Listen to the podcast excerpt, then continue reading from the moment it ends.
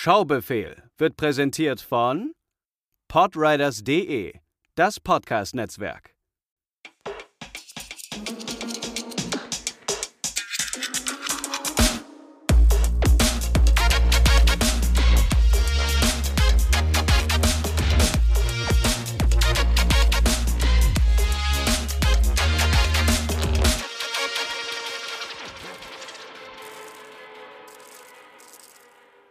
Herzlich willkommen zur neuen Ausgabe des Schaubefehl Podcasts, eurem Filmpodcast mit den zwei Meinungen, die euch brennend interessieren. Vor allem heute mit einer, ja, wieder mal sehr delikaten Filmauswahl, möchte ich behaupten. Und an meiner Seite natürlich im Online-Studio der liebe Matze.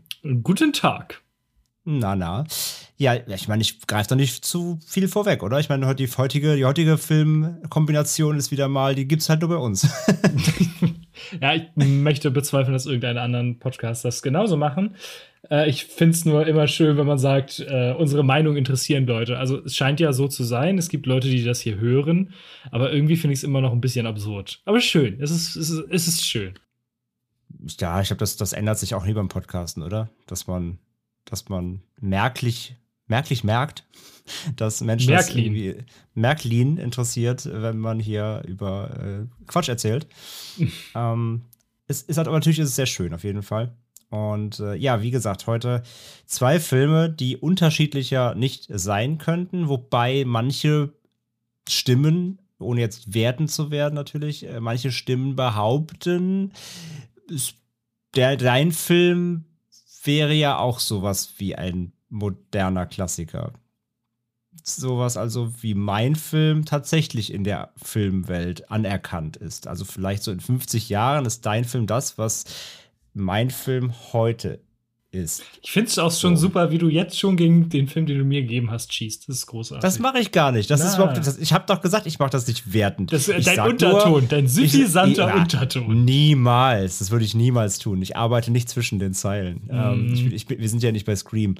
Ähm, ich habe ja nur gesagt, manche Leute sagen. Ja, ist ja auch mehr habe ich, mehr habe ich, mehr habe ich nicht gesagt, aber was manche Leute sagen, ist uns auch egal. Mich interessiert, was du sagst, Matze. Willst du anfangen mit deinem Film? Nein. Nein, alles gut. Äh, ich rede heute über Spring Breakers aus dem wupp, wupp. Jahre 2012. Das hier war mein Traum. Und ich habe ihn wahr werden lassen. Den verfickten amerikanischen Traum, versteht ihr? Das hier ist mein abgespaceter Traum, Leute. Dieser ganze Scheiß hier. Zieht euch meinen Scheiß rein. Ich hab, ich hab Shorts in jeder abgefuckten Farbe. Ich hab Designer-T-Shirts. Ich habe goldene Patronen. Gottverfickte Vampire. Äh, Regie geführt hat Harmony Corinne, ist ein Mann. Ich finde, Harmony ist ein merkwürdiger Vorname. Ich denke jedes Mal, wenn ich den Namen lese, dass es eine Regisseurin ist, aber ja, ist ein Mann, genau. Äh, ja, cool Story, Bro. Ähm, Im Cast haben wir Selena Gomez, ähm, habe mal nachgeguckt, die hat in letzter Zeit eher wenig gemacht. Interessanterweise aber noch einen Film mit äh, James Franco, wo er auch Regie geführt hat. Der ist mhm. nämlich auch in diesem Film vertreten. Dann haben wir Vanessa Hutchins, bestens bekannt aus High School Musical. Andre erinnert sich mit Wonne. Äh, Ashley Benson, die kennt man in erster Linie aus Pretty Little Liars. Das heißt, man hat mit Selena Gomez und Vanessa Hutchins hier Disney-Darstellerin Ashley Benson aus einer Teenie-Serie und man hat Rachel Corrine, die Frau des Regisseurs, wenn ich mich nicht recht, äh, wenn ich mich recht entsinne.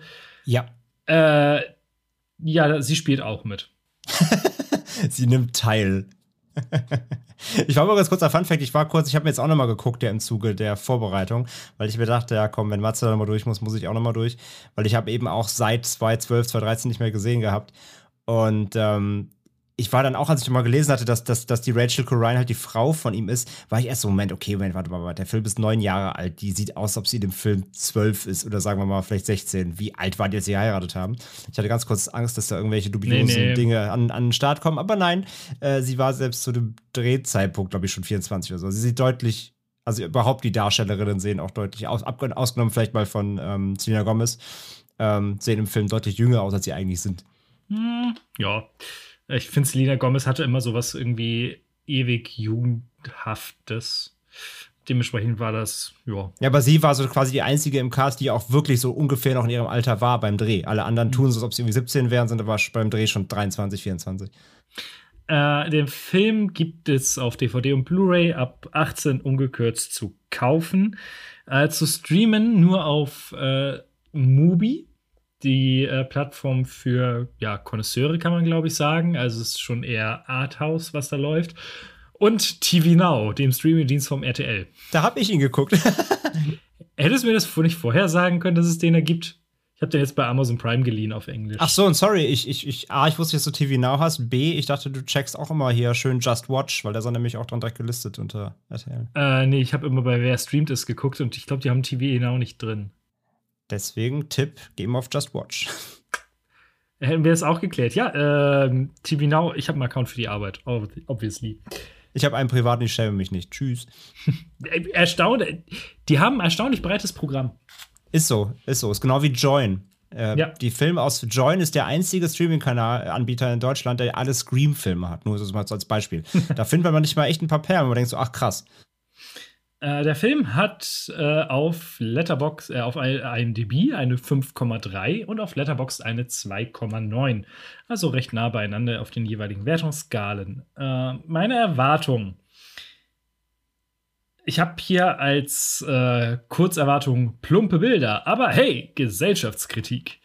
Denn ähm, was du ja auch schon beim letzten Mal gesagt hast und was man auch durchaus mitbekommt in, on, im Online-Diskurs, dass der Film, dass dem Film häufig nachgesagt wird, die, die ihn schlecht finden, verstehen ihn nicht, weil er, es geht ja nicht nur um Spring Break und Party, sondern hier werden ganz andere Dinge kritisiert oder angesprochen.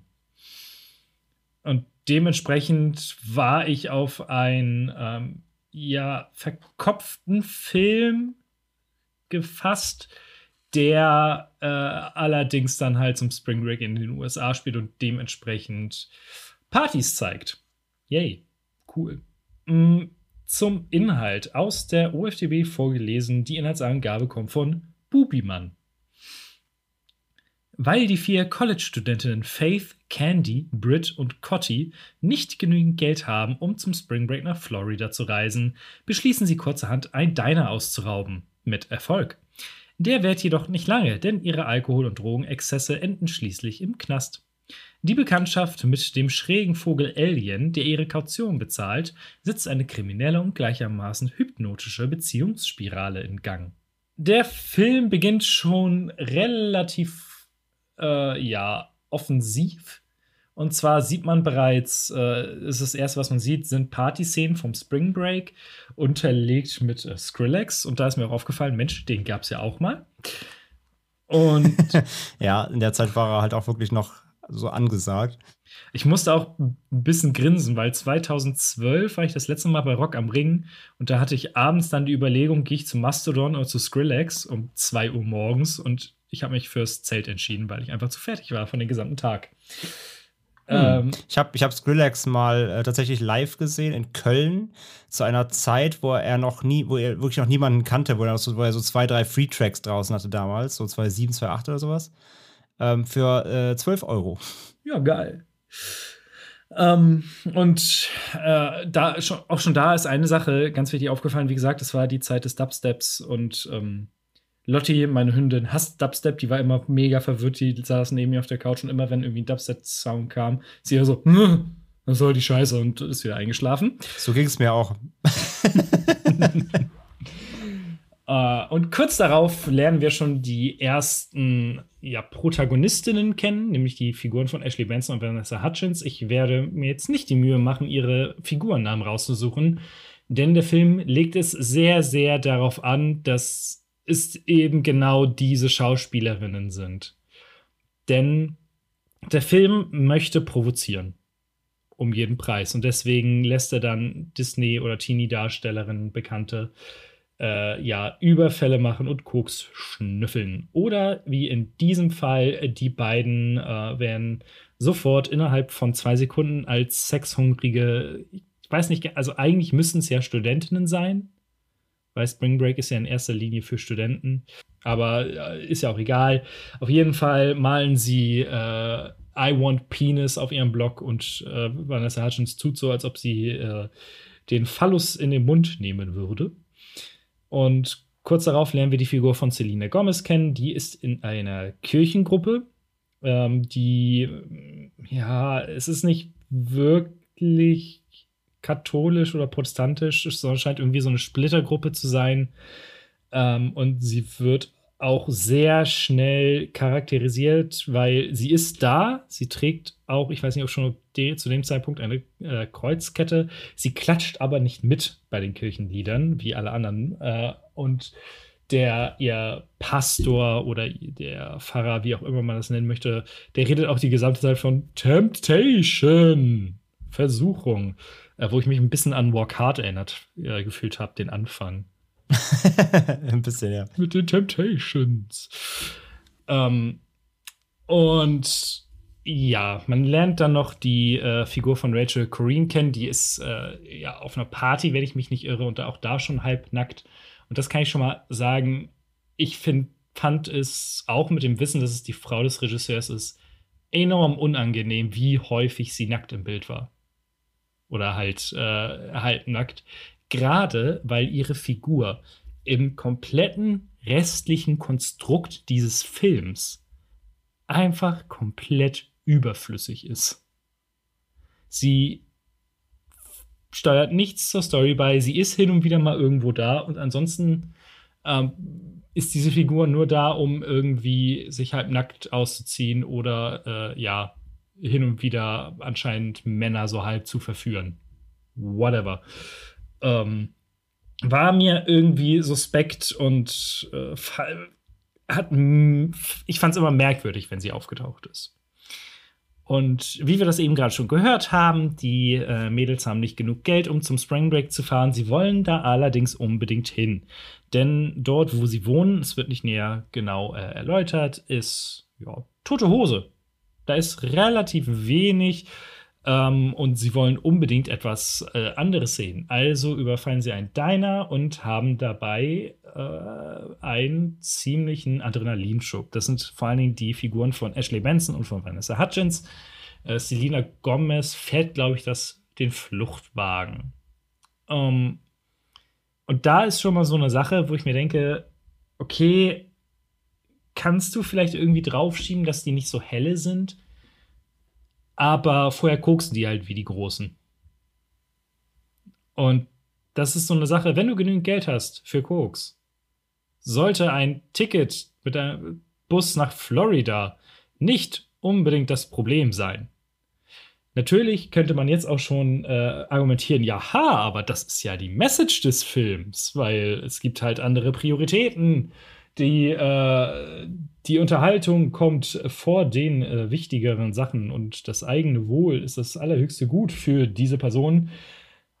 Dem entgegne ich, kann sein, ist trotzdem dumm im Drehbuch. Ich weiß nicht, wie siehst du das? Bin ich komplett bei dir. Also, man sieht ja jetzt noch nicht so viel von ihrem Leben, aber sie wirken jetzt insgesamt jetzt nicht, als ob sie äh, kleine arme Schlucker sind irgendwie. Ähm, von daher, ja, gebe ich dir recht. Also solche Indizien natürlich wie äh, Drogenkonsum deuten darauf hin, dass sie irgendwie daran gekommen sein müssen. Oder sie haben es halt irgendwie anders organisiert, was nicht gezeigt wird. Aber ja, wie gesagt, wird jetzt nicht so viel ausgearbeitet dazu. Es wird aber auch nicht explizit gesagt, dass sie jetzt halt super arm sind oder so. Also gebe ich dir recht, so ein, also ich meine, klar, um, um, also dahin, dahin fahren ist auch, ist ja auch nur eine Sache, brauchst ja auch keine Kohle für Party und so und ja, Hotel ja. und ne, klar. So, aber so ganz, so ganz glaubhaft ist es am Anfang nicht, das stimmt. Aber es ist halt auch mehr ein Drehbuchgimmick, um Sachen vorzubereiten. Total. Vor allem natürlich ist es halt so, ähm, der, es gibt ja gar keinen, es gibt ja gar keinen, gar keinen Mittelweg dazwischen. Also die Konsequenz direkt daraus zu sagen, wir kommen nicht zum Spring Break, weil wir das Geld nicht haben, ist direkt, wir überfallen jemanden. Also da ist ja auch, also das ist ja schon komplett abgehoben, weil sie werden jetzt ebenso auch nicht eingeführt als krasse Verbrecherinnen, sondern einfach irgendwie normale Girls.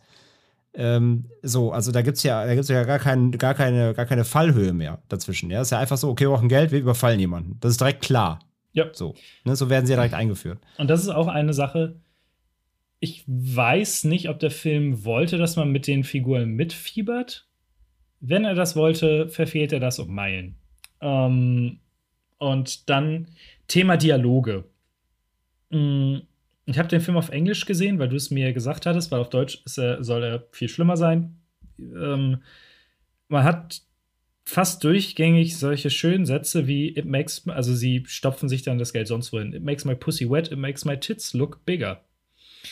Äh, Geld und Sexualität ein äh, großes Thema in diesem Film äh, generell, aber die Dialoge, die daraus entstehen, sind halt, äh, wie sagt man so schön in diesem wunderbaren Denglisch, äh, in Anführungszeichen, cringe. Cringe. Voll. Mm, so ist es halt die Mädels haben nicht mehr als das und sie brauchen es halt, um äh, sexuell erregt zu werden. Und dann geht es halt mit dem Partybus nach Florida. Und hast du mal beim Partybus genau darauf geachtet, was da so für Menschen drin sitzen? Äh, Partymenschen?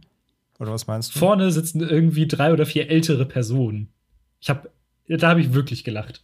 Weil ich nicht weiß, ob sie einfach irgendeinen random Bus genommen haben und gesagt haben, hey, wir müssen hier drin mal kurz eine Partyszene machen. Weil die sind da komplett, also die passen Ach, da krass, okay, nicht nee, rein. ist mir gar nicht aufgefallen. Es war ganz witzig. Vielleicht aus Versehen irgendwie die, die, die Kaffeefahrt erwischt. ja, irgendwie so, so wirkte das irgendwie so ein bisschen. Das war ganz, das war ganz lustig. Und dann sind sie beim Spring Break. Und da machen sie das, was man beim Spring Break so macht. Sind am Strand, feiern und trinken und besuchen ein Konzert von weirden Rappern, äh, hören Musik. Und das muss ich halt sagen, die Mucke ist halt cool. So, also sie tut genau das, was sie soll, nämlich äh, ordentlich Bock auf Party machen. Geilo. Ähm, dann gibt es wieder so einen kleineren Bruch in dem Ganzen, in den ganzen Partysequenzen. Da stehen sie zu viert abends irgendwie an der Tanke, singen einen Song von Britney Spears. Ich erinnere mich gerade nicht dran, welchen. Äh, und reenacten dieses, diesen Überfall. Und Vanessa Hutchins und Ashley Benson nehmen dann Selena Gomez als Opfer sozusagen und äh, Get on your fucking knees, ein Satz, der in diesem Film äh, inflationär verwendet wird. Und da merkt man halt, okay, irgendwie ist das alles weird für diese Personen. Und dann habe äh, sie, ich, also später ist es ja der, der uh, Every Time. Singen sie den da auch oder was? Nee, das war ein anderer Song. Okay. Ich bin der Meinung, das war ein anderer Britney-Song. Okay. Äh, und dann habe ich äh, mal geguckt, ah ja, der Film geht ja jetzt schon relativ lange. Mal sehen, was noch so passiert. Dann habe ich auf die Uhr geguckt, das waren 30 Minuten. Der Film ist enorm langatmig. Äh, die Mischung aus diesen Ausbrechen aus diesen äh, Party-Sachen und den Party-Szenen an sich führt dazu, dass der Film sich anfühlt wie Kaugummi. Über weite Strecken. Äh, das ist ein bisschen ein Problem. Äh, warum denn später? Und zwischendurch drin haben wir noch ein äh, Telefonat, das Selina Gomez führt. Ich bin der Meinung mit ihren Eltern. Das wird auch nicht so ganz klar. Oder sogar nee, mit ihrer, mit ihrer Oma, ihrer ne? Großmutter. Und ja, das, das ist auch das habe ich, das hab ich mir auch aufgeschrieben. Auch, das macht nämlich auch keinen Sinn. Na? Weil sie immer sagt, nächstes Jahr kommst du dann mit. Wo ich mir denke, welche Oma will denn zum Spring Break? Ja, das habe ich so interpretiert, dass sie das halt nur sagt, um ihre Oma zu beruhigen. Und sie sagt ja aber auch die ganze Zeit, oh, wir haben hier so tolle Freunde kennengelernt. Und äh, es ist alles, was ich immer wollte, bliblablub. Es ist, so hatte ich das interpretiert, dass sie eigentlich nur ihre Oma beruhigen soll, wollte.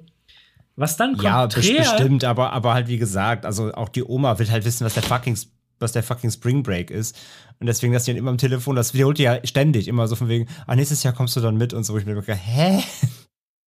Da geht das dann konträr so ein bisschen zu dem, was ja auch äh, Leute dem als Interpretation andichten dass die für diese Generation, was ist das, Generation Y, die da äh, gezeigt wird, auf jeden Fall die, die mit MTV aufgewachsen sind, in Zeiten von Sendungen wie Room Raiders, wie äh, I Bet You Will und so weiter und so fort, alles, was dazu gehört, ähm, dass die halt eigentlich nur diese, diese Party- und Saufenkultur als das wirkliche Leben ansehen Wenn jetzt allerdings Selena Gomez da steht und sich denkt, äh, ja, und wir haben hier Freunde kennengelernt und ihre, aber damit irgendwie ihre Oma belügt, finde ich, unterwandert das diese Interpretation so ein bisschen. Aber naja.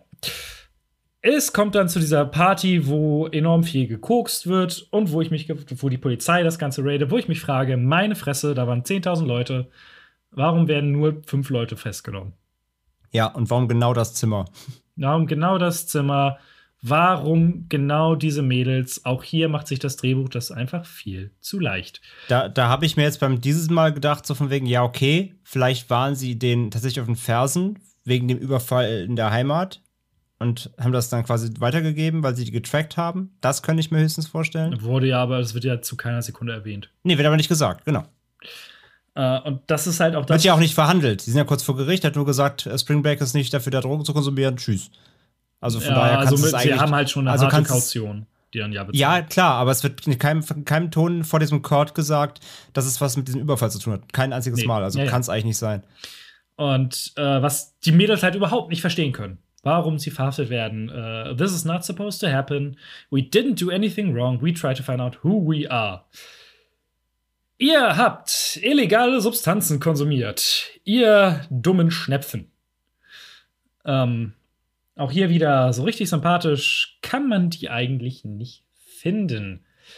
Mm, Dann geht es weiter, dass Alien, gespielt von James Franco, sie rausboxt und ähm, sie an, ja, an seinen Freundeskreis ranführt. Er als Rapper hat äh, merkwürdige Freunde und ein Apartment voll mit äh, Waffen.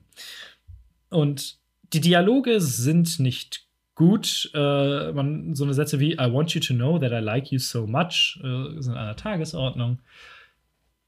Man merkt halt ab der ersten Sekunde, an der James Franco da ist, dass er der beste Schauspieler von allen ist.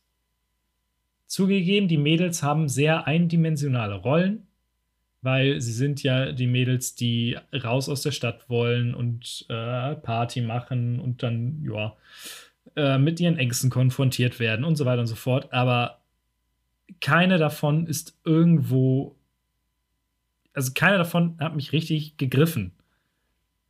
Und James Franco zieht halt die gesamte Aufmerksamkeit auf sich, die gesamte Zeit, die er da ist. Das Ja. liegt vielleicht auch an seiner, an seiner Figur, weil die halt so weird ist. Aber man hat halt, oder ich habe halt den sch- schauspielerischen Unterschied schon dann doch deutlich bemerkt. Und dann kommt halt äh, die Szene in diesem Snooker-Café, wo er, also wo Alien äh, Selena Gomez sehr eindeutige Avancen macht und sie sagt, I don't feel comfortable, ich möchte hier weg.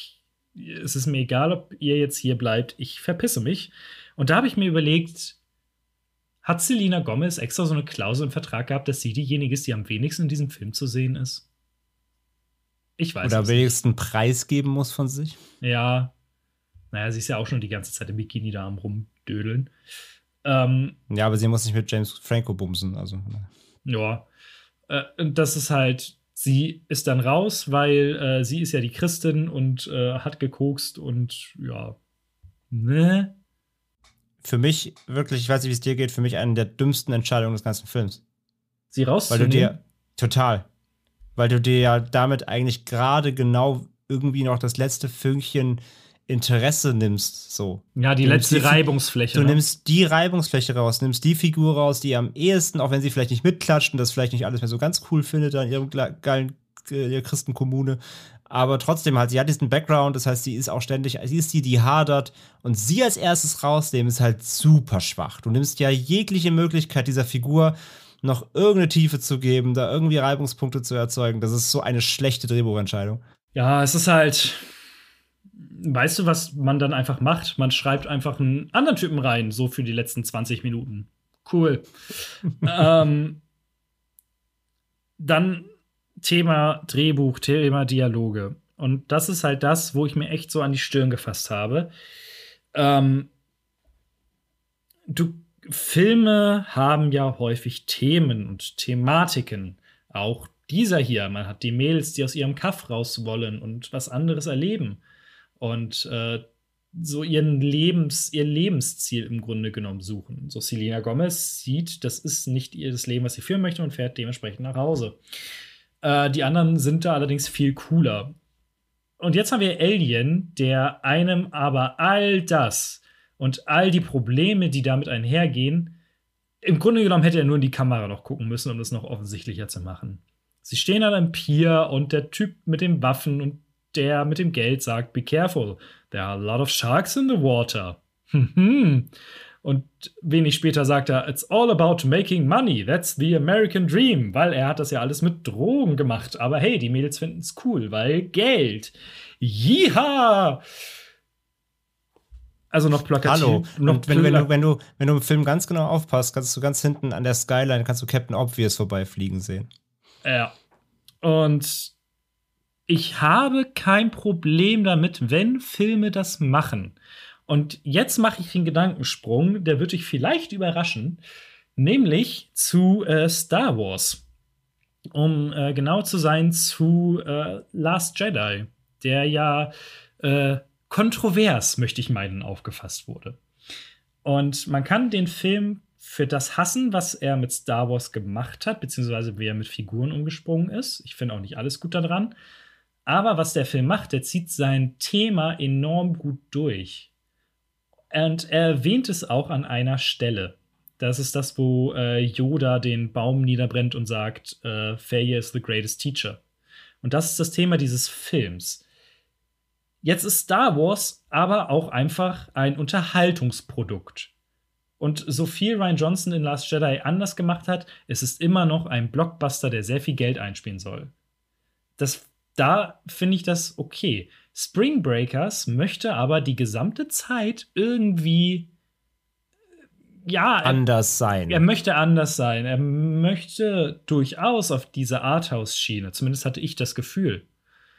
Und Voll. Also auch wenn du dir sonst die Vita von dem Harmony Ryan anguckst, äh, das, der macht ja keine massentauglichen Filme. Nee. So, er hat schon diesen Anspruch, so ich möchte ein bisschen anecken und es ist kein, jetzt kein, kein einfacher Siegenuss für jedermann. Und trotzdem hält er seine, seine, ähm, ja, seine Audience für dumm genug, dass er diese Sachen ins Drehbuch schreibt, weil er hat auch das Drehbuch geschrieben. Und das ist etwas, was für mich einfach nicht zusammenkommt. Das hatte ich schon die, äh, das Ding. Und dann gibt es tatsächlich so eine Aneinanderreihung an Szenen, die ich äh, sehr gut fand. Äh, einmal dann wie Ashley Benson und Vanessa Hutchins äh, Alien die Waffen wegnehmen und ihn bedrohen und ihn an der Waffe lecken lassen. Äh, weil das so ein, ähm, ja, diese Invertierung dieses Machtverhältnisses, von der Alien glaubt, dass das vorherrscht, ähm, das, es kam nicht aus dem Nichts. Man denkt sich das schon die ganze Zeit, dass die da schon irgendwie anders drauf sind. Äh, aber es war trotzdem eine sehr spannende Szene, auch weil er davon sehr überrascht wurde. Und auch hier wieder, äh, ja, James Franco ist der beste Schauspieler in diesem Film. Und dann kommt es halt zu, der, zu einer legendären Szene. Ähm, sie, er spielt auf dem Klavier Every Time von äh, Britney Spears. Und dann gibt es eine äh, Montage, wie sie, ja, ich, ich glaube, sogar verschiedene Plätze überfallen und da ihren Adrenalinkick holen. Und ähm, natürlich, die Szene ist so ein bisschen arzi, fazi, aber sie ist cool. Und das fand ich äh, sehr unterhaltsam. Dann wird die Figur von, ich habe schon wieder ihren Namen vergessen, Rachel Corrine. Äh, ja, Rachel. Äh, wird die Figur von Rachel angeschossen. Cotty, ja. Und verschwindet auch. Weil, yay, braucht man nicht mehr für die letzten 20 Minuten sie war jetzt häufig genug nackt zu sehen. Okay, cool. äh, bis sie ja, dann bei, aber bei Selena Gomez äh, ist es das Koks, bei ihr braucht es eine Kugel, damit sie nach Hause fährt. Und aber auch hier wieder, bis, also sie wird angeschossen und der Film macht so ein bisschen das, was wir letztes Mal bei Snatch hatten. Der zeigt manche Szenen nicht direkt in chronologischer Reihenfolge, sondern schneidet was vor, was zurück und so weiter und so fort. Aber im Gegensatz zu Snatch ist es hier einfach uninteressant, ähm, weil man in den verschiedenen Zeitebenen nichts Neues erfährt und nicht interessiert ist, wie ist es jetzt dazu gekommen. Und diese Szene dauert so unendlich lange, bis sie dann einmal sagt, okay, ich bin jetzt weg. Tschüss. KTX bye. Ähm, und dann hat man tatsächlich das allererste Mal nach einer Stunde 16 Sex auf dem Bildschirm. Weil vorher wird es immer nur angedeutet. Das hat aber auch gedauert. Äh, ich fand es nur interessant, das einmal zu erwähnen. Und dann kommt es zum großen Endtwist. Äh, sie wollen den Konkurrenten von Alien äh, ja loswerden. Und als sie auf die Villa zugehen, erschießen Vanessa Hutchins und Ashley Benson Alien und erschießen alle, die da sind. Denn das ist das, was sie cool finden. Und wer das nicht ab der ersten Sekunde, wo sie das Diner überfallen, sich gedacht hatte, ja, guckt mehr Filme, würde ich mal spontan behaupten. Also der Twist ist cool und nett, aber er wurde halt auch fünfmal antelefoniert. Und dann hat man auch noch so ein, ein Gespräch aus dem Offen mit We found ourselves. Weil das, was sie, sie lebendig macht, ist Gewalt. Und das ist ja schlecht. Uff. Hast du zu diesem gesamten Part noch irgendwas hinzuzufügen? Außer, dass ich ihn scheiße finde? ja, nee, nee, nee. also das ist dann auch wieder, also das ganze Finale, ähm, was ich dem Film ja total gebe, ist ja schon das Visuelle. Der hat echt ein paar schöne Einstellungen, der macht ein paar schöne Sachen. Klar, ist alles so ein bisschen Reffen-influenced, ne? Farben, Kameradrehereien, ein bisschen, bisschen Noé. Äh, Kameraspielereien, so. Das, und das macht ja ganz gut so. Das, das sieht auch alles ganz cool aus und funktioniert auch so. Aber es ist halt einfach, es ist so platt. Es ist so platt.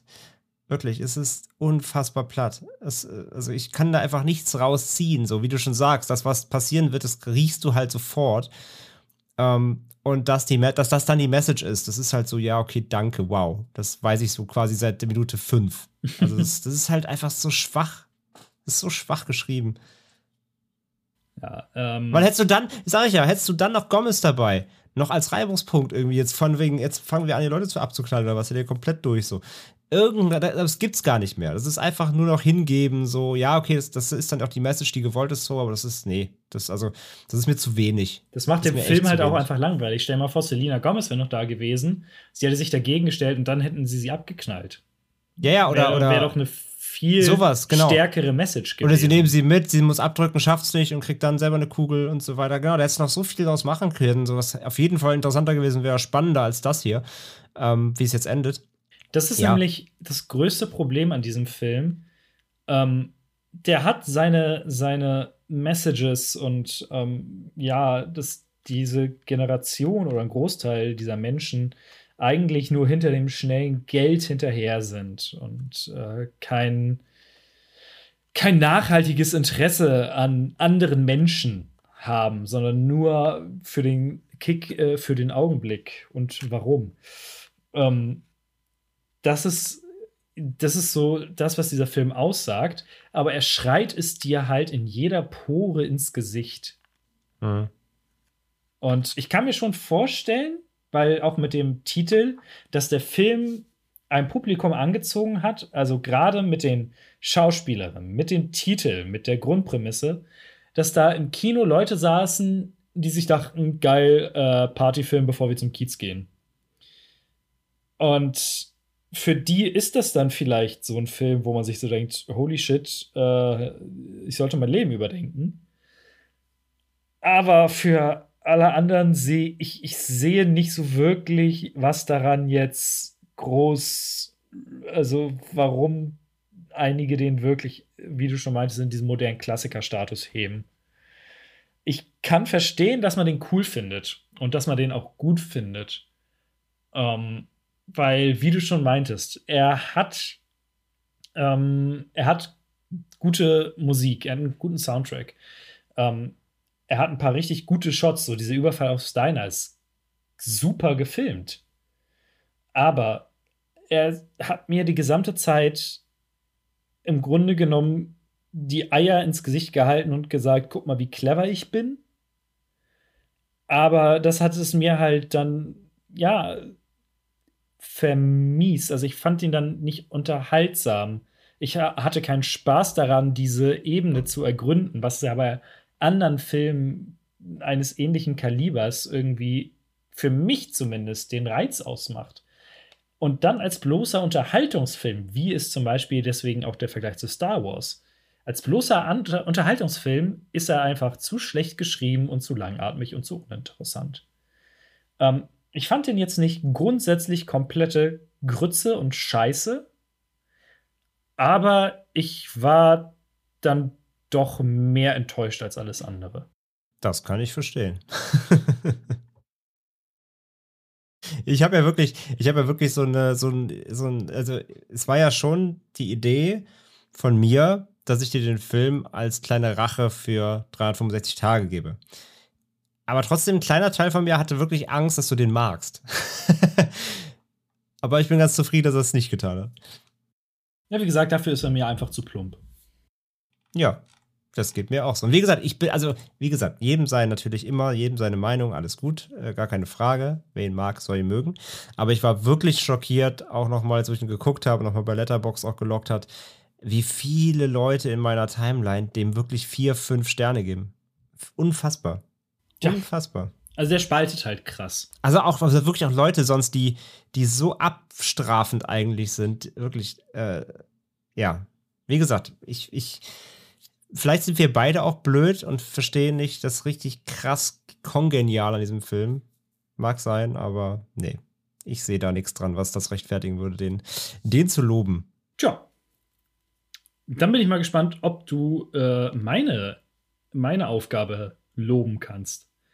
Die du viel zu spät, echt mal, viel zu spät angefangen hast, diesen Film.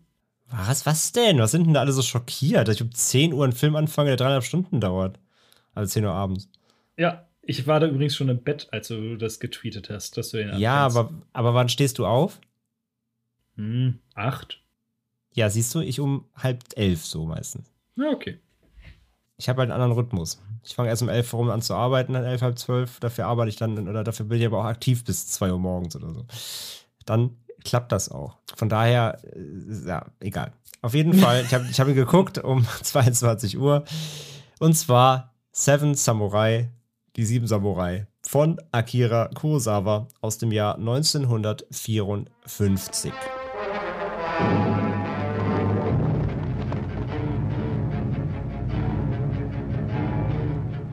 Die sieben Samurai. Das hohe Lied des Mutes und der Tapferkeit, der Treue bis in den Tod. Die abenteuerliche Geschichte jener edlen Samurai, die bis zum letzten Atemzuge kämpfend, selbstlos ihr Leben opferten zum Wohle armer, hilfloser Bauern. Ein Film, den ich natürlich äh, vom Hören sagen selbstverständlich kannte, auch schon ewig auf meiner Watchlist, aber wie es nun mal so ist mit diesen Klassiker, Klassikern, äh, ja, lang nicht herangetraut, ihn nicht zur Verfügung gehabt vor allem. Und da ist mir auch jetzt äh, dank deines Schaubefehls, ist mir aufgefallen, wie schwer es ist, denn es war gar nicht so einfach, den zu besorgen. Es äh, gibt nämlich nur, also es gibt eigentlich schon viele Versionen, aber entweder sind die alle vergriffen ähm, oder besitzen halt irgendwie, also gerade in Deutschland gibt es viele DVDs von KSM. Davon haben wir fast alle, bis auf die in der äh, Kurosawa Sammelbox, ähm, haben nur diese deutsche Fassung drauf mit 150 Minuten und nicht die Originalfassung mit 207 Minuten. Zudem sind diese DVDs alle vergriffen. Diese Kurosawa-Box vergriffen. Die kostet, glaube ich, jetzt irgendwas so um die 300 Euro, wenn man die Resale irgendwo holen will. Und ähm, ja, von daher Deutschland war schon mal keine Option. Dann gibt es eine UK Blu-ray, die ist ebenfalls out of print. Es gibt eine natürlich die erhabenste Fassung von aus der Criterion Collection in den USA. Die ist Region Locked A. Da brauchst du einen Region Free Player, den ich nicht habe.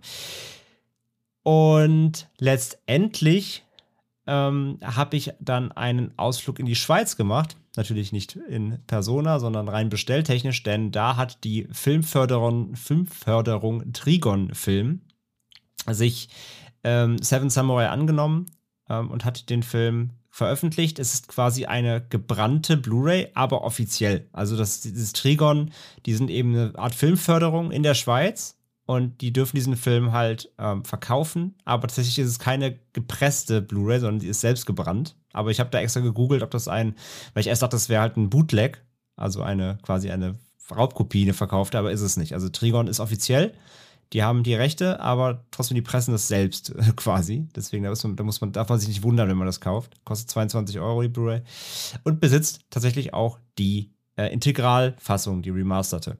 Ähm, 207 Minuten mit Interlude, 5 Minuten, kleiner, kleiner, äh, kleiner Pause zwischendrin, wie es früher üblich war. Und ja, jedenfalls, äh, äh, lange Rede, kurzer Sinn, es ist nicht einfach, diesen Film zu besorgen. Wenn ihr ihn noch braucht, guckt mal in die Schweiz bei Trigon. Da kriegt man ihn. Ansonsten, wenn ihr natürlich einen Region-Free Region Player habt, dann ist die Criterion Collection sicherlich über alle Maße erhaben. Und der Film hat auf Letterbox eine 4,5 von 5 und auf der IMDb eine 8,6 von 10. Tangiert da natürlich auch schon seit allen Zeiten in den äh, Top-Listen, in den Top, was ist er, glaube ich, ich weiß gar nicht, ich glaube, irgendwas Top 19 ist er, glaube ich, ähm, weltweit. Relativ weit oben, ja. Ja. Also ich glaube, in Top, in Top 25 ist es auf jeden Fall. Und deswegen, ähm, ja, erstmal bevor meine Erwartungen kommen, erstmal der Plot. Ein Samurai antwortet im 16. Jahrhundert auf die Hilferufe eines Dorfes. Das Dorf braucht Schutz vor Banditen, also versammelt er sechs weitere Samurai um sich, die ihm helfen, den Leuten beizubringen, wie sie sich selbst verteidigen können. Im Gegenzug versorgen die Dorfbewohner die Samurai mit Nahrung. Es kommt zu einer hitzigen Schlacht, als 40 Banditen das Dorf angreifen. Hm. Erstmal so simpel es klingend, ähm, beziehungsweise die Story klingt nicht nach 207 Minuten, möchte ich direkt mal anmerken. Aber da schauen wir natürlich gleich äh, rein, warum er so lange dauert. Und erstmal zu meinen Erwartungen. Äh, ich kann wieder meinen mein Play-Button abspielen, mein, vor, mein voraufgenommene Klassiker-Floskel. Ähm, ich hatte Respekt vor dem Film natürlich. Es ist ein Film, wo ich wieder weiß, alles klar. Den findet die Mehrheit der filmliebenden Menschen fantastisch, äh, über alle Maßen erhaben. Wenn ich da was gegen sage, schneidet man mir das Gesicht ab. Dies, das, jenes, ihr kennt das Spiel. Ähm, einmal das, aber um wirklich mal ins Detail zu gehen und äh, ernsthaft reinzugehen. Ich habe vor allem ästhetisch herausragendes ähm, ja, Kino erwartet mit einer gewissen Ehrhaftigkeit, was dieses Samurai-Thema mitbringt, einer ge gewissen Ernsthaftigkeit, äh, stilsicher, erhabenes Kino, ruhiges Kino. Das waren so meine Erwartungen. Ähm, und was das Ästhetische angeht und das Stilsichere, da hatte ich definitiv recht. Vor allem überrascht war ich, dass ich mit einem Punkt Unrecht hatte, um da schon mal ein bisschen vorzugreifen, nämlich mit der Ernsthaftigkeit. Hm. Denn der Film hat insgesamt deutlich schwungvollere Töne, teilweise sogar lustige Töne, als ich dachte. Aber ja, schauen wir uns das erstmal äh, an. Ich habe es so ein bisschen gegliedert diesmal in ähm, eher so ein bisschen Kategorien. Ähm, ich würde einfach mal generell mal anfangen mit dem ganzen mit der ganzen Cinematografie, mit dem Szenenbild, mit der Ausstattung, weil das ist natürlich äh, schon bemerkenswert. Ne? Also es ist ein Film von 54 aus Japan, ist äh, da, damals auch der teuerste Film überhaupt gewesen. Ähm, hat ein Riesenbudget verschlungen, war auch, ich glaube, die waren viermal over budget während der Drehzeiten. ähm, Film musste ständig auch pausiert werden, weil sie zu, zu viel Geld verbrannt haben. Und ich glaube, Kurosawa ist auch, hatte ich gelesen, immer wenn das Studio, es waren die Toho-Studios, immer wenn die, die den Geldhahn zugedreht haben, ähm, ist Kurosawa einfach fischen gegangen und hat gewartet, bis die sich wieder melden. Komplett, kompletter Ehrenmann. Ähm, ja, jedenfalls schwarz-weiß gedreht, ja, passt auch sehr gut, finde ich. Das, hat, das streicht nämlich auch so eine gewisse Zeitlosigkeit, gibt dem Film so so, eine, so, ein, so ein Kontext, auch in der Zeit, die er spielt, natürlich. Das fand ich sehr, sehr gut. Ähm, authentische Szenerie, das Ganze das spielt ja vor allem hauptsächlich eben in diesem besagten Dorf ähm, mit den Bauern, die eben Hilfe brauchen. Ähm, ich fand, das war alles wirklich äh, richtig toll gesettet. Ja, es ist ja auch nicht groß, dieses Dorf, aber auch die Kameraarbeit, die da vorherrscht, die fängt das alles so gut ein, dass einem in diesem, also die macht das Dorf größer, als es eigentlich ist und halt wirklich einfach diese authentischen Hütten, ja, einfach, ähm, einfach alles selbst gezimmert mit den Plantagen dann nebendran, ähm, wo die Bauern eben an, ihre Rohstoffe anbauen. Und es war alles sehr authentisch und glaubhaft, fand ich vor allem. Ähm, was ich auch krass fand, ist ja, dass Kurosawa ja ab, also quasi mit diesem Film eine äh, Drehtradition etabliert hat, sich für sich selbst, auch für seine weiteren Werke dann. Nämlich der Film wurde durchgehend mit drei Kameras gleichzeitig gedreht, ähm, damit er quasi danach in Ruhe schneiden kann und vor allem diese Action-Szenen, die dann später ähm, entstehen, ähm, damit er die nicht unterbrechen muss. Das fand ich ganz, das fand ich clever, so dass, dass, dass er, dass er kein, nicht immer Cut rufen wollte und neu aufstellen, sondern er wollte das einfach laufen lassen, weil die auch so viele, so viele Darsteller immer am, am Set hatten. Das ist ja unfassbar, mhm. dass da ein Statist da unterwegs ist. Er meinte halt irgendwie mal im Interview, so, das kann man, das, das konnte er gar nicht steuern, so. Er konnte es vor allem nicht immer reproduzieren. Deswegen hat er einfach drei Kameras laufen lassen und danach konnte er sich die besten Bilder aussuchen. Das wirkte alles wie aus einem Guss, was man auch sieht, finde ich. Das ist echt sehr, sehr bemerkenswert. Also rein so von der ganzen Ausstattung, von der, von der Cinematografie war ich echt, echt angetan. Es hat mir richtig gut gefallen. Muss aber auch sagen, also die, die Blu-ray jetzt hier von, von ähm, äh, aus der Schweiz, die eben auf der Remastered-Fassung äh, basiert. Ähm, also was sieht man? Die sind, hat ein gutes Bild, aber selbst die Version, die remastered ist, hat noch teilweise Artefakte und so. Also da, da, siehst du mal, also ich will gar nicht wissen, wie die DVD-Version aussehen muss. also da merkst du schon, selbst das Ursprungsmaterial scheint da jetzt nicht die beste Verfassung zu haben. Ähm, aber Leider. trotzdem, ja, aber trotzdem, man, man, man sieht, was da nochmal aufgearbeitet wurde. Man kann sich denken. Ähm, vor allem, also das geht vor allem, das geht total klar. Und äh, da wird jetzt nichts vom, von, von, der, von der Wirkung genommen, sage ich mal. Das nächste, was mir dann aufgefallen ist, äh, wenn wir mal so ein bisschen zu den Charakteren kommen und auch zum Schauspiel, der Film hat eine unfassbar theatralische Note. Fast, fast schon Bühnen, Bühnenspiel-esk, möchte mhm. ich fast behaupten. Ich weiß nicht, ob das genauso geht.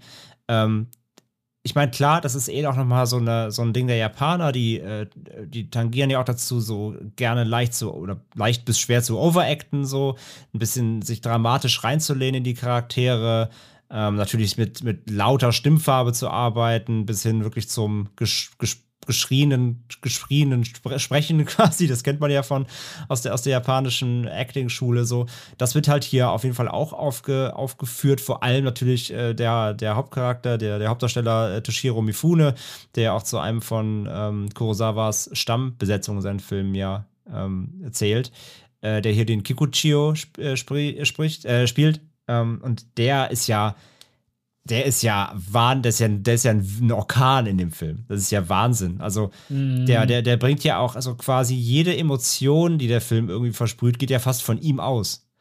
Ähm, ja, also der, der, der, der lacht, springt, kriecht, klettert, äh, schwingt sich durch diesen Film. Das ist ja unfassbar. Er hat im Interview auch irgendwie gesagt, von wegen, er hat sich vorher Videos von, von Tigern angeguckt, um sich das Laufverhalten von Tigern anzueignen, damit er wie so ein wildes Tier wirkt. Wahnsinn. Also es ist der, der bringt, also was der für eine, für eine, für eine, für, wie kann man es ausdrücken, für ein, haben wir, ich, ich, mir fehlt so ein Wort für ihn, wie man ihn am besten beschreibt. Also animalisch. Guter Schauspieler.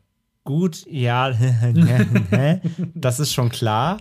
Ja, das ist er definitiv, aber er, er, hat so eine, er hat so eine unfassbare Dynamik einfach auf jeden Fall, die er da reinbringt. Das ist echt, das ist echt schon ziemlich fantastisch. Und äh, sein Charakter ist halt auch echt spannend. Mhm. Weil er ja quasi, er, also er ist quasi so ein halber Samurai, aber er ist halt so ein, also er ist halt, er ist, er ist ein Bauernsohn, also er stammt auch eben aus einer normalen Bauernfamilie und hat sich dieses Samurai-Sein ja so ein bisschen selbst angeeignet. Und er ist natürlich nicht, A, nicht nur die, die präsent, präsenteste Hauptfigur, auch wenn er gar nicht so der, der Lead ist, sondern dieser, der Samurai Lied ist ja, wird ja eigentlich ähm, verkörpert hier durch den ähm, Kambai. Er ist ja eigentlich eher so der, die, der die Taktik ausweitet, dann später, wenn es eben um dieses Belagerung geht und so weiter. Aber, aber natürlich hier äh, äh, Kikuchio ist ja mehr, ist so trotzdem der, der vereinnahmt das halt alles so ein bisschen. Und er ist halt vor allem spannend als, fand ich so zumindest als, als Keil zwischen den Samurai und den Bauern. Also er ist ja so ein bisschen der, der, das Ziehkind von beiden Lagern. Weil natürlich ein großer Punkt in dem Film eben ist, rauszustellen, diese Schere arm-reich, aber auch so, wie das Gesellschaftsstanding ist. Ja, sie Bauern natürlich irgendwie am unteren Ende, die nicht viel haben, die sich eben, die schwer arbeiten müssen, um eben dann, ja, über, zu überleben. Und dann die Samurai, die zwar was Gutes tun, aber ja auch nicht per se gut sind. Also so, mhm. die sind ja mehr hier auch so ein Gun for Hire. Und es wird ja auch in dem Film mehrfach gesagt, dass quasi Samurai ja auch teilweise oder doch schon auch mit, mit Schuld tragen an der Situation im Land, geprägt durch Krieg, weil Samurai ja trotzdem auch eben kämpfen und für Kampf stehen. Und da fand ich es halt total spannend, wie dann eben Kikuchio da als, ja, sag ja, so ein Vermittler beider Lager fast fungiert, der so beide Seiten kennt und fühlt. Und der auch dann mal irgendwie ein Machtwort spricht an die Samurai und denen dann irgendwie mal Sachen erklärt, die sie vielleicht selber nicht, nicht sehen, weil er eben auf die andere Seite kennt. Also das fand ich, das fand ich von der Charakterisierung her super, super spannend auf jeden Das Fall. Und Führt ja. Ja. auch zur emotionalsten Szene, im Grunde genommen mit seinem Monolog. ja, absolut. Genau. Absolut. Deswegen, das, das fand ich, das fand ich extrem stark. Ähm, wobei man einfach allgemein sagen muss, dass der Film sich natürlich, und da jetzt kommen wir so langsam auch so ein bisschen auf die Laufzeit, mh, der Film nimmt sich halt unfassbar viel Zeit für Charaktere und Details und Worldbuilding. Ähm, äh, man könnte fast schon sagen, zu viel. Also er übertreibt es fast schon damit. Und ich, ich habe da wirklich auch nochmal nachgeschaut, weil das, also das, das, das, der Film ist so stilsicher, das war mir schon klar, dass das nicht von ungefähr kommt und ähm, tut es auch nicht. Ähm, weil man muss, man muss sich das mal reinfahren. Kurosawa hat halt für jede Figur, die im Film eine Sprechrolle hat. Und das sind nicht wenig. ja, du hast die Das sieben stimmt. Samurai natürlich, plus natürlich äh, ein Dutzend Dorfbewohner, wenn nicht mehr, die, die was zu, die irgendwie was zu sagen haben. Oder zumindest halt mehr sind als nur, ich laufe im Hintergrund irgendwie mit einem mit einem Bambusspeer rum. Ähm, für jede Figur mit einer Sprechrolle hat er im Vorfeld ein komplettes Dossier geschrieben. Und darin stand pro Figur Details über ihre Kleidung, was ihr Lieblingsessen ist, eine kleine Vorgeschichte, beziehungsweise bei den Samurai eine größere Vorgeschichte, ähm, ihre Sprechgewohnheiten, ihre Ausdrucksweise, ihre, Reakt ihre Reaktionen auf Kampf und Krieg und die Situation in Japan und jedes Detail, was ja irgendwie glaubte, relevant sein könnte für das Setting des Films. Und das, Alter, das merkst du halt so krass, weil er wirklich so krass auscharakterisiert. Das macht komplett Sinn, wenn er das eh schon vorher auf dem Zettel hatte. Ähm, das hat er alles versucht, eben in den Film reinzubringen. Und das ist, eigentlich darf man darüber gar nicht meckern, weil das natürlich ein unfassbar geiler Aufwand ist, sich zu machen, ähm, um Charakterisierung voranzutreiben. Mhm. Und kein anderer japanischer Regisseur hat das auch jemals zuvor irgendwie gemacht, so wie er eben bei dem Film halt. Und das merkst du halt total. Ähm, und der hat sogar, auch das total wahnsinnig, der hat ein Personenregister erstellt mit allen 101 Bewohnern des Dorfes und daraus einen Stammbaum kreiert vor dem Film. Um allen Statisten zu helfen, ihre Charaktere und Beziehungen zueinander halt mehr zu verstehen und aufzubauen. Es ist ein unfassbarer Aufwand, der da betrieben wurde. Und das merkst du. Und das ist auch toll an sich. Du hast halt wirklich keine oder wenig, ähm, also bei 101 ist jetzt natürlich schon, das, das sind viele Leute. Und nicht jeder hat natürlich jetzt, wie gesagt, eine Sprechrolle und eine eigene Charakteristika. Es gibt auch natürlich viele, die als Statisten dann später einfach bei dem Kampf wild durchs Dorf rennen, so. Aber viele haben eben was zu sagen und viele haben eben, werden charakterisiert und bekommen Tiefe und es finden Dialoge statt und du merkst halt so, wie die, wie die, wie die in dem Dorf gelebt wird, was die für eine Position haben, was sie schon durchgemacht haben und so weiter und so fort. Und das ist eigentlich fantastisch. Und das ist auch echt interessant, eigentlich. Aber, und da komme ich jetzt mal zu einem ersten Kritikpunkt, so ein bisschen. Ähm, ich fand es zu viel. Ich fand es wirklich schon zu viel. Ich habe allen, allen, allen, allen absoluten Respekt vor dieser Herangehensweise von Kurosawa. Ich habe absoluten Respekt dafür und ich finde das toll, dass sich die, die auch wirklich diese Mühe macht, diese Charaktere all so zu formen und ihnen solche Farben zu geben. Aber es war ein bisschen zu viel. Da hätte Mhm. der Film wirklich meiner Meinung nach so ein bisschen zurückstecken können. Wie gesagt, das ist eigentlich, das ist halt so ein Ding, das würdest du bei anderen Filmen nicht kritisieren. Aber hier war es wirklich schon zu viel des Guten für meinen Geschmack. So, ich war doch irgendwann hier und da in der ersten Filmhälfte bis zu dem Interlude ja quasi, die ja wirklich nur aus Setup besteht. Ähm, hier und da war ich so ein bisschen gelangweilt, muss ich wirklich zugeben. Da, da hätte es für mich gerne ein bisschen, also den Film, die, die 207 Minuten insgesamt, um das schon mal wegzugreifen, braucht der Film nicht. Ich kenne halt jetzt auch nur die Fassung, ich weiß nicht, wie die deutsche Fassung ist, diese 150 Minuten Fassung. Ich habe aber nur gelesen, dass da schon Sachen wirklich auch fehlen, die so essentiell sind, dass es wiederum schlecht ist, also schlechter Edit. Aber insgesamt spreche ich jetzt mal nur von der Originalfassung und die muss nicht 207 Minuten dauern. Das ist einfach so. Äh, also, beziehungsweise das sage ich jetzt einfach mal. Er hätte mir, glaube ich, besser gefallen, wenn er dort, wenn er, wenn er hier und da mehr gestrafft hätte und du hättest trotzdem die Charaktere auserzählen können, aber so den einen oder anderen ähm, Moment, wenn sie wieder abends in der Hütte sitzen und schwadronieren, hätte der Film vielleicht hier und da nicht gebraucht, ist meine Meinung. Kann ich verstehen. Ähm, ich, es ist ein bisschen her, dass ich den gesehen habe. Es mhm. war noch zu der Blockzeit. Ähm, und ich empfand das nämlich nicht so. Ich fand, der Film war durchweg, vielleicht nicht durchweg spannend, aber durchweg interessant. Ja. Absolut in Ordnung. Nee, wie gesagt, es ist ein, es ist halt so, es ist halt eigentlich so ein Ding, das, eigentlich darf man sich kritisieren. Weil du, sonst in allen Filmen bist du immer, oh, der Charakter ist, wir haben es gerade bei Springbackers gehabt, ja, äh, der Charakter ist zu platt, mh, hm, nicht auserzählt und mh, hm, ich verstehe die Motivation nicht. So, hier hast du halt alles, hier wird es dir alles wirklich äh, aus, ins Detail ausgebreitet und, und in, in, und auch nicht platt, sondern in Dialogen erzählt und äh, wirklich, es ist alles großartig, aber es war mir zu viel. Ja, Muss ich einfach so sagen. So, also das ist ein Kritikpunkt, aber das ist halt natürlich, äh, also an, an Seven Samurai rummeckern ist halt wirklich natürlich, als ob du am Heiligen Gral meckerst fast schon. Der Film ist, hat halt nun mal wirklich seinen Status und den hat er zu Recht, das kann ich auch schon vorweg sagen so. Aber es ist einfach so natürlich letztendlich hier meine, ich meine, auch ganz klar, ne? Ich möchte jetzt, ich werde, ich möchte und werde jetzt hier auch hier kein Essay zu dem Film abhalten. Das haben A schon andere Menschen gemacht, die noch, noch viel mehr Ahnung von Filmhistorie haben als ich. Und letztendlich geht es ja hier auch um unsere völlig subjektive Meinung. Dafür ist der Podcast ja wirklich da.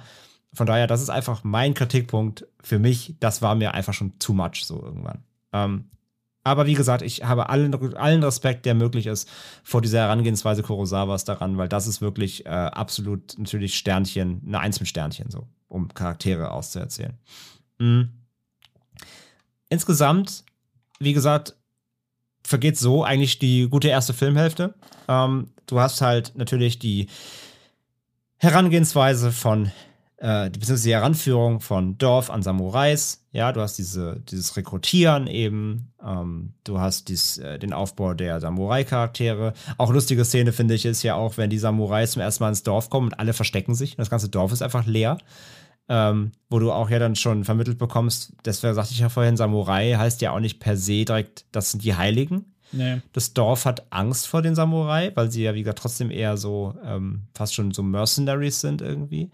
Ähm, die Leute trauen sich erstmal nicht raus und da muss dann echt Überzeugungsarbeit geleistet werden, um auch mal Vertrauensbasis zu schaffen eben. Das fand ich, äh, das fand ich sehr, sehr spannend, wie der Film eben damit äh, umgeht. Mhm. Dann gibt es ja auch noch solche Szenen wie zum Beispiel, die Samurai finden ja dann auch Rüstungen von anderen Samurais in dem Dorf wo sie erstmal verdutzt sind, wo dann rauskommt eben zum Beispiel, dass die Dorfbewohner von toten Samurais Rüstungen gemobst haben. So. Darüber sind sie dann auch erst sehr verärgert. Dann äh, kommt ja auch wieder hier die, ähm, der, die Ansprache dann von Kikuchio, der eben dann erklärt, so, dass denen da nichts anderes übrig bleibt. Ähm, und dass, dass sie dazu ja auch gezwungen werden, ne, diese armen Reichsstehre äh, wieder, fand ich auch super alles auserzählt. Es ist wirklich äh, tolle, tolles, tolle Plot-Devices, die da aufgemacht werden. Auch die Situation zu beschreiben, einfach eben, weil ich meine, es ist, ja, es ist halt nun mal auch ein, ein, ein Post-Kriegszeitfilm, ne? Also der spielt in den 50ern so. Ähm, das, das, das merkst du halt doch, diese ganze, diese ganze. Also er spielt nicht in den 50ern. Nein, in den, in fünf, im, im 16. Jahrhundert. Ähm, aber der, der wurde gedreht in den fünf, also äh, ne, er ist aus den 50er Jahren der Film. ähm, das heißt, es ist halt eine Postkriegszeit, das merkst du halt, wie der Film mit dieser Kriegsthematik spielt. Mhm. Ähm, natürlich in einer anderen Zeit, einem anderen Jahrhundert natürlich, aber trotzdem, das schwingt total mit. So dieser Zustand Japans ist so ein ganz wichtiger ähm, Punkt in dem Film. Und auch halt natürlich an der, der, der, der Punkt, wenn die, wenn die Samurai halt merken, dass sie quasi den Dorfbewohnern ja quasi als Bezahlung kriegen sie ja das Essen, den Reis und so weiter, dass sie den Dorfbewohnern quasi ihr Essen wegessen und die quasi dann verhungern sind. Wo die Samurai dann sagen, äh, ja, nee, dann, äh, dann wollen wir das nicht, dann, dann esst ihr erstmal, bevor wir was nehmen. Auch das sind solche kleinen, tollen Momente, ähm, die halt viel über die Verhältnisse zwischen den Fraktionen erzählen und so weiter. Und dann hast du natürlich auch noch eine kleine Liebesgeschichte, die aber ja auch nicht so ausgeht, wie du es dir natürlich irgendwie von aus Hollywood kennst. Ähm, da wird ja auch noch mal so ein Ding aufgemacht, recht, recht, recht spät erstmal im Film. Es dauert ja ein bisschen, bis das passiert. Ähm, wo dann einer Samurai eben so ein bisschen Techtelmechtel mit einer der Bauerntöchter eingeht. Und da lernst du dann als Zuschauer auch schnell, wie verpönt das eben ist. Ähm, weil auch hier wieder eben, das ist nicht der strahlende Ritter in einer weißen Rüstung, der da irgendwie ins Dorf geritten kommt. Und da gibt es ja dann so eine richtige, ja, also der, der Vater von ihr bekommt es ja mit. Und da gibt es ja dann so eine richtige Schmähung, kann man schon fast sagen. Ne? Also, das ist ja richtig äh, Schande, die sie da quasi begeht. Auch das nochmal so ein super spannender Plot, der da erzählt wird, ähm, der auch nochmal viel erzählt über diese Zeit und, und die Einordnung der Gesellschaft und wie diese Lager zueinander stehen. Und dann gibt es natürlich noch die Bösen. Ab der zweiten Filmhälfte dann quasi mehr und mehr. Ähm, ich fand es generell super spannend, dass nachdem wir quasi einen, eine, eine so lange Zeit, ja, fast, fast zwei Stunden Charaktereinführung und Worldbuilding bekommen, ich finde es super spannend, dass der Film die Banditen nicht charakterisiert. Ja, sie sind ja letzten Endes nur äh, das Plot-Device, um halt den Rest aufzubauen. Ne? Ja. Und ich finde das aber auch hier, das, also das, das, das wirkt auch schwer so kalkuliert. Dazu habe ich jetzt tatsächlich nichts gefunden. Aber ich finde, das wirkt auch schwer zu kalkuliert. Ähm, so dieses, das unbekannte Böse quasi. Also dieses, du könntest fast sagen, so kam es mir zumindest vor, im Grunde sind das alles Kikuchios. Mhm. Das sind alles so, so Abtrünnige quasi. Ronen. Nur, bitte? Ronen.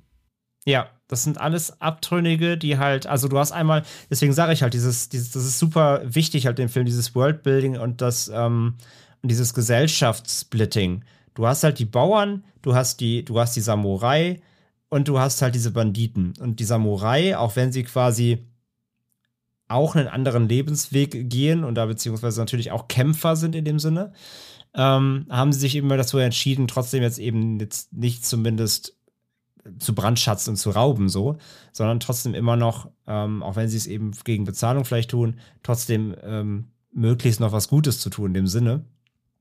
Und du hast die Bauern natürlich eben als, als normale Klassengesellschaft und die Banditen halt so als, ja, die sind raus aus dem System. Die machen dann nur noch, was sie wollen.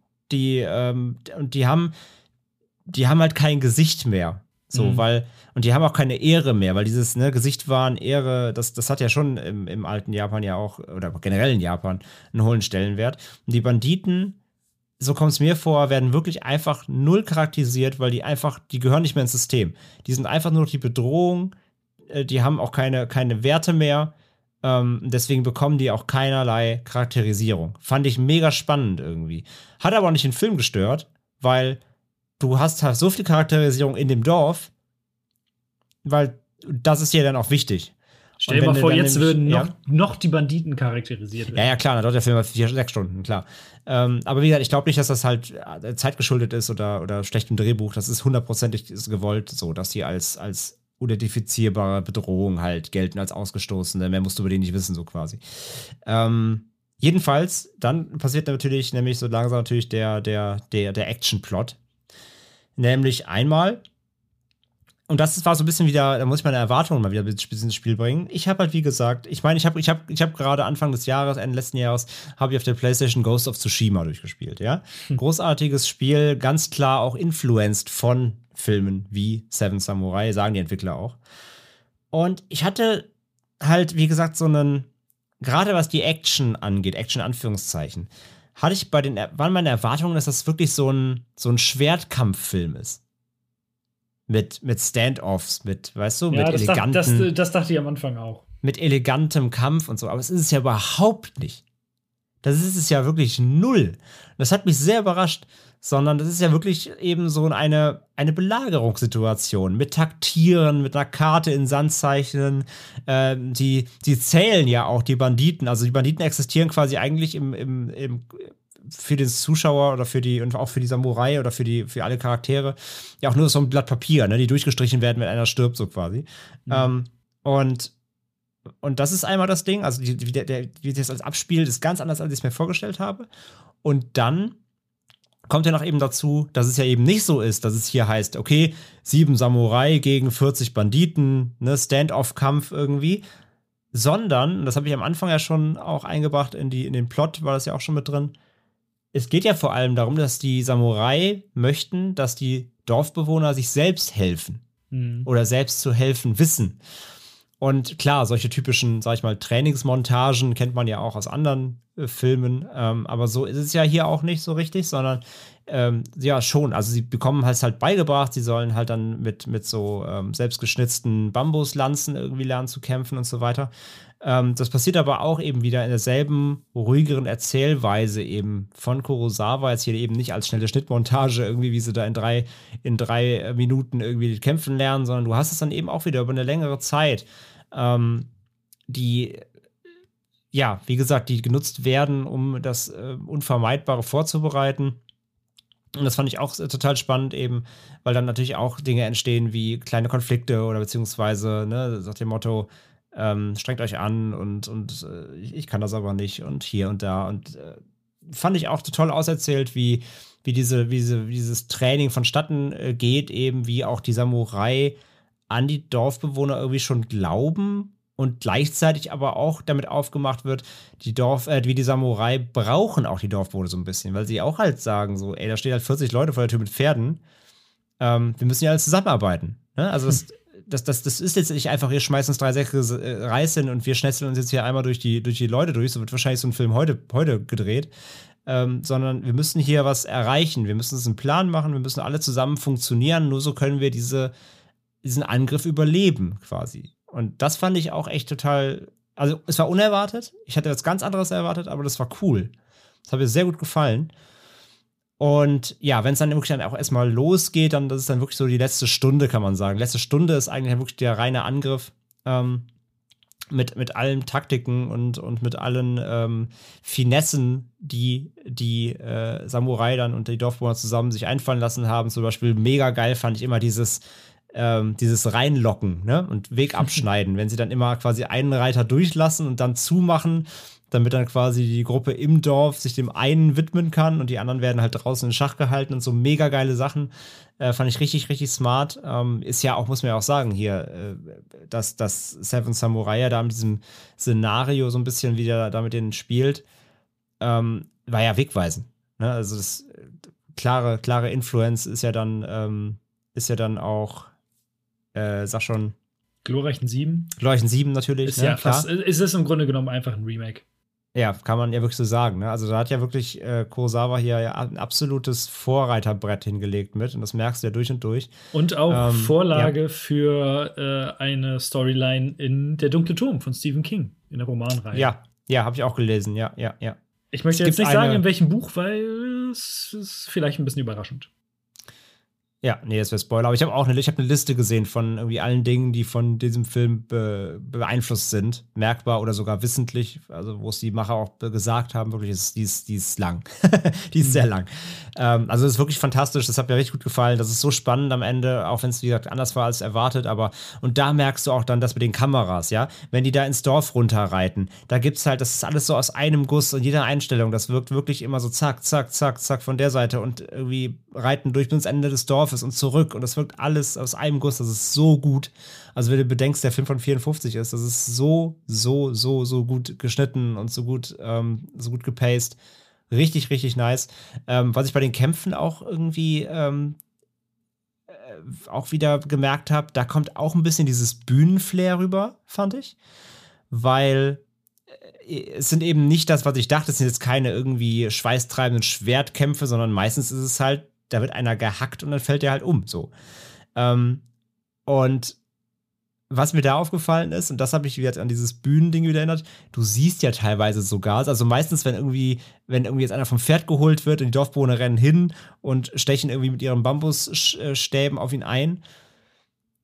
Oft ist dann irgendwie was vor der Kamera, damit du es nicht so ganz siehst, aber oft auch nicht. Und du siehst ja quasi, du siehst, du siehst ja fast schon, wie die Leute vorbeistechen. Ist dir das auch aufgefallen? Wie gesagt, es ist drei, vier Jahre her, als ich den gesehen habe. Also mhm. Kann ich mich nicht mehr dran erinnern. Okay, also vielleicht liegt es, ich weiß nicht, was du für eine Version gesehen hast, vielleicht liegt es auch daran, dass du so eine Kartoffelversion gesehen hast irgendwie. Eigentlich nicht. Okay, also weil das ist nämlich das Ding. Ähm, ich glaube nämlich, dass das fällt erst im Remaster richtig auf. Ich kann mir vorstellen, dass es im Alt, mit dem alten, schwammigen Bild dann vielleicht gar nicht so aufgefallen ist. Auf der Blu-ray hast du es auf jeden Fall gesehen, dass die wirklich so an den Körpern vorbeistechen oder sich dann, wenn dass die, dass die äh, Leute am Boden sich dann auch so in die, in die reindrehen, in die Lanzen dann oder sowas. Ne? Also das, das hatte für mich dann diesen, diesen Bühnen-Theater-Flair wieder. Mhm. Ähm, aber war nicht schlimm, war nicht schlimm. Ist alles, ist alles sehr liebevoll und trotzdem äh, ändert nichts an der Spannung und so weiter. Und natürlich dann vor allem, das natürlich auch dann hin und wieder in der Schlacht ist es sogar schon passiert, dass dann auch Samurai mal draufgehen, ne? Das fand ich halt auch. Also ich dachte auch wirklich diese, ich dachte eigentlich auch diese sieben Samurai sind natürlich die Mega-Helden und so, ne? Die Avengers von, die Avengers von Japan ähm, dass die am Ende da irgendwie strahlend da zusammenstehen. Nee, die gehen halt auch nach und nach hier und da drauf. So, das fand ich halt auch krass. Und natürlich hat das dann, und da ist dann natürlich das Dankbare, dass du diese zwei Stunden Exposition bekommen hast.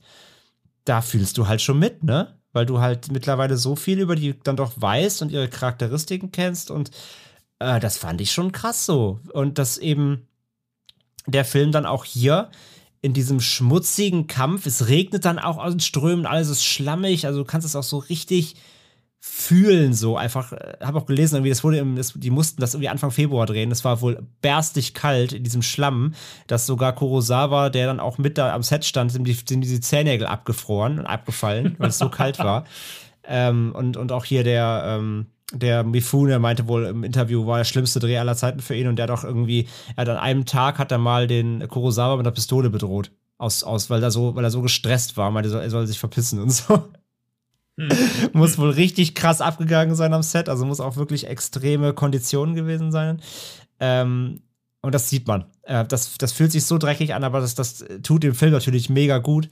Und ähm, wenn dann halt auch ein Samurai halt fällt, das wird halt ja nicht irgendwie super theatralisch ausgewälzt und so, sondern der fällt halt einfach. Aber der Kampf geht ja weiter. So, es ist keine Zeit auch zum Trauern in dem Moment so. Und das fand ich auch extrem stark, so wie er das einfach wirklich ablaufen lässt, wie ein, wie ein Kriegsszenario, so wie ein Belagerungsszenario, das auch durchzieht bis zum Ende so. Und ähm, ja, und das, das ist einfach großartig. Natürlich plus dann diese Endnote dann, wie der Film dann da vor diesem Hügelgrab, ne, mit den, mit den Grabsteinen, wo die, wo die, wo die Katanas der gefallenen Samurai drin stecken, da äh, äh, aufgebahrt sind und so weiter. Plus dann die Bauern, die dann ihr, ihr Loblied singen und auf die Ernte.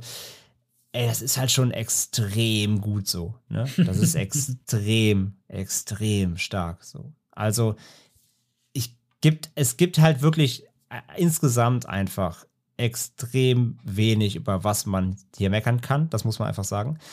Ähm, über das, was man meckern kann, ist halt, wie gesagt, total subjektiv und ist auf einem so hohen Maße. Ähm, ich finde den Film nicht perfekt, muss ich ehrlich sagen. Einfach, wie gesagt, aus meiner subjektiven Meinung.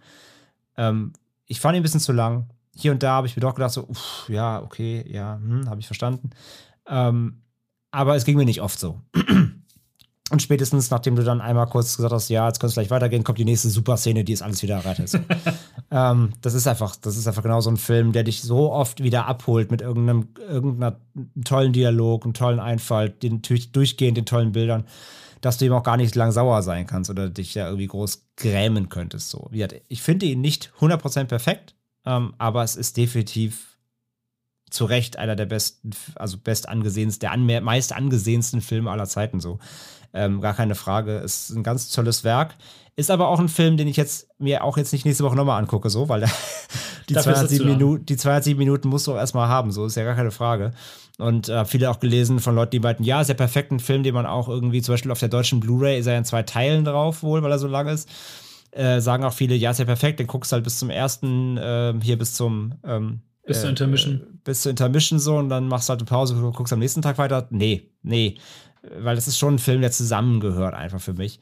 Und der auch seine Wirkung dann nur entfaltet, finde ich, wenn du ihn wirklich auch durchziehst. Und ähm, ich bin so ein bisschen am überlegen, ich, warst du beim Filmclub bei Lawrence von Arabien?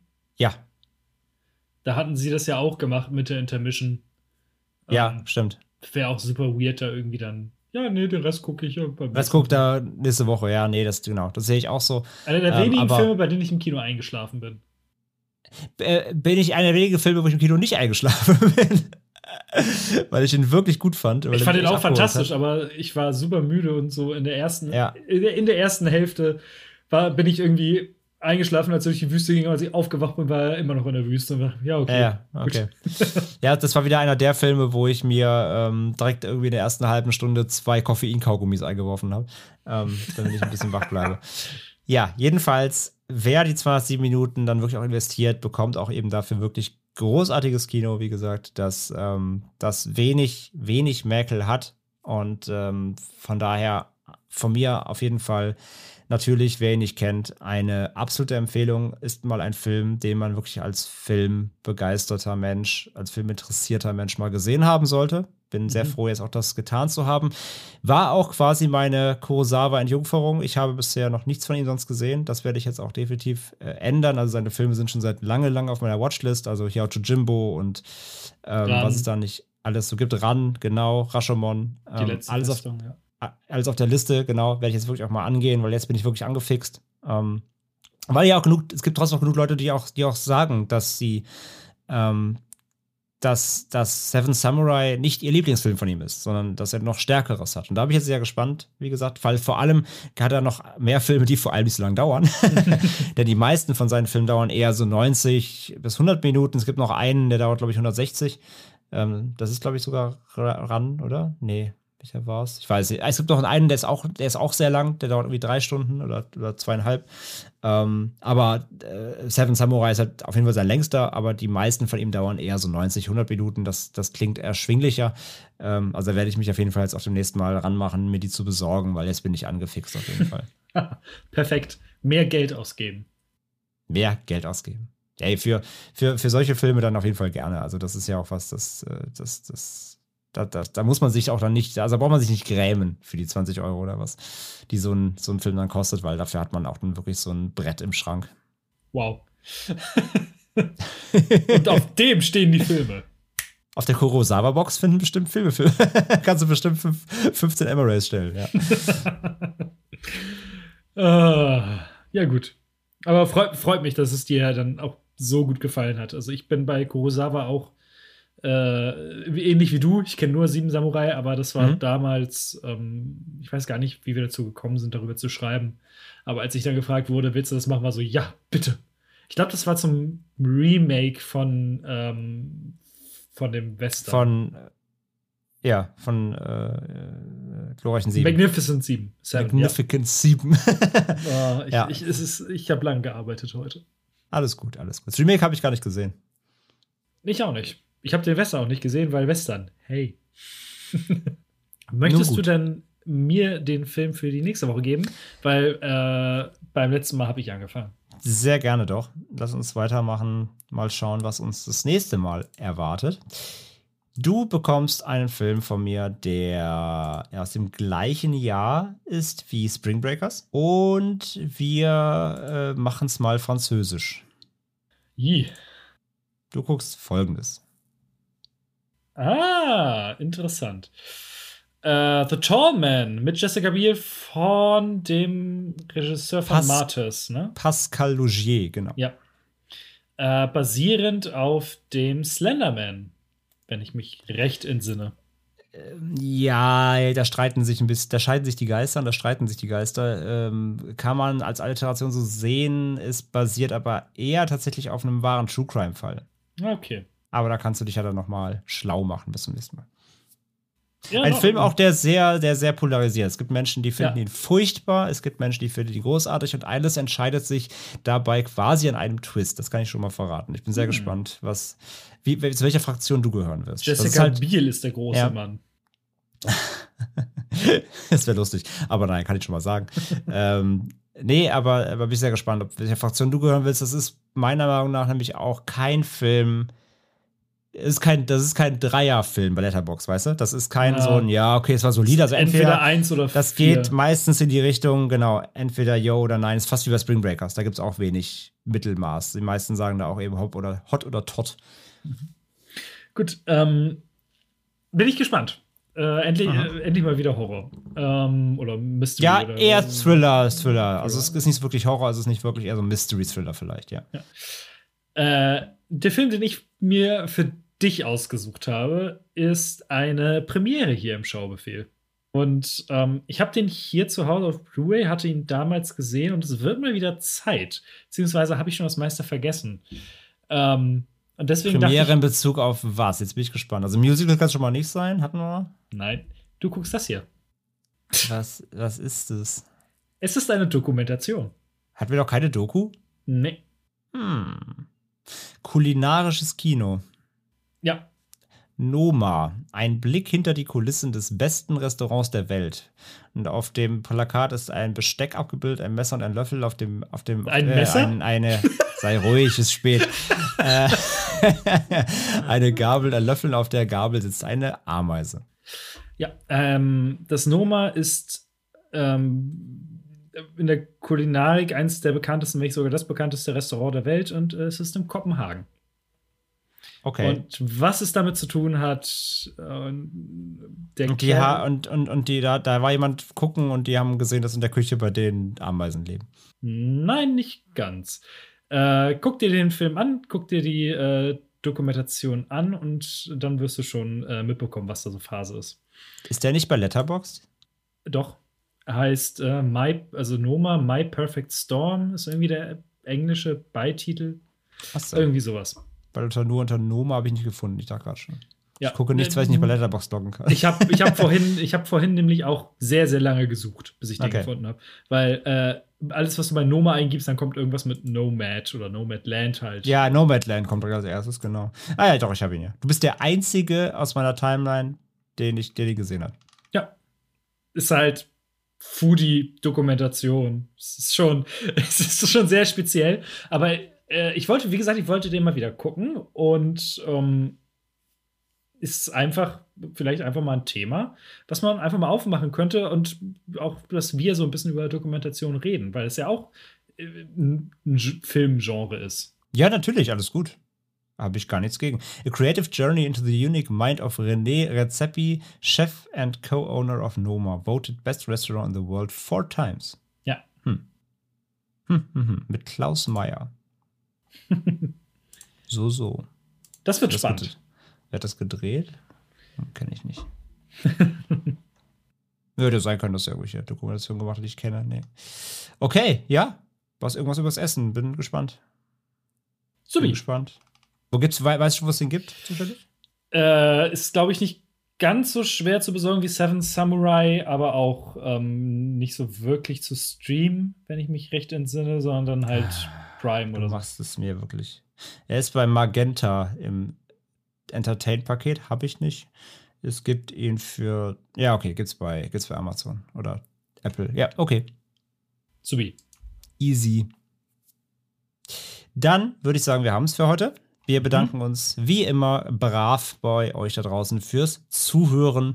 Wir äh, hoffen, ihr hattet wieder äh, Vergnügen an unseren heutigen äh, Filmen. Wir hoffen, ihr äh, guckt fleißig mit. Ne? Immer, immer schön mal äh, Hausaufgaben quasi machen und mitgucken.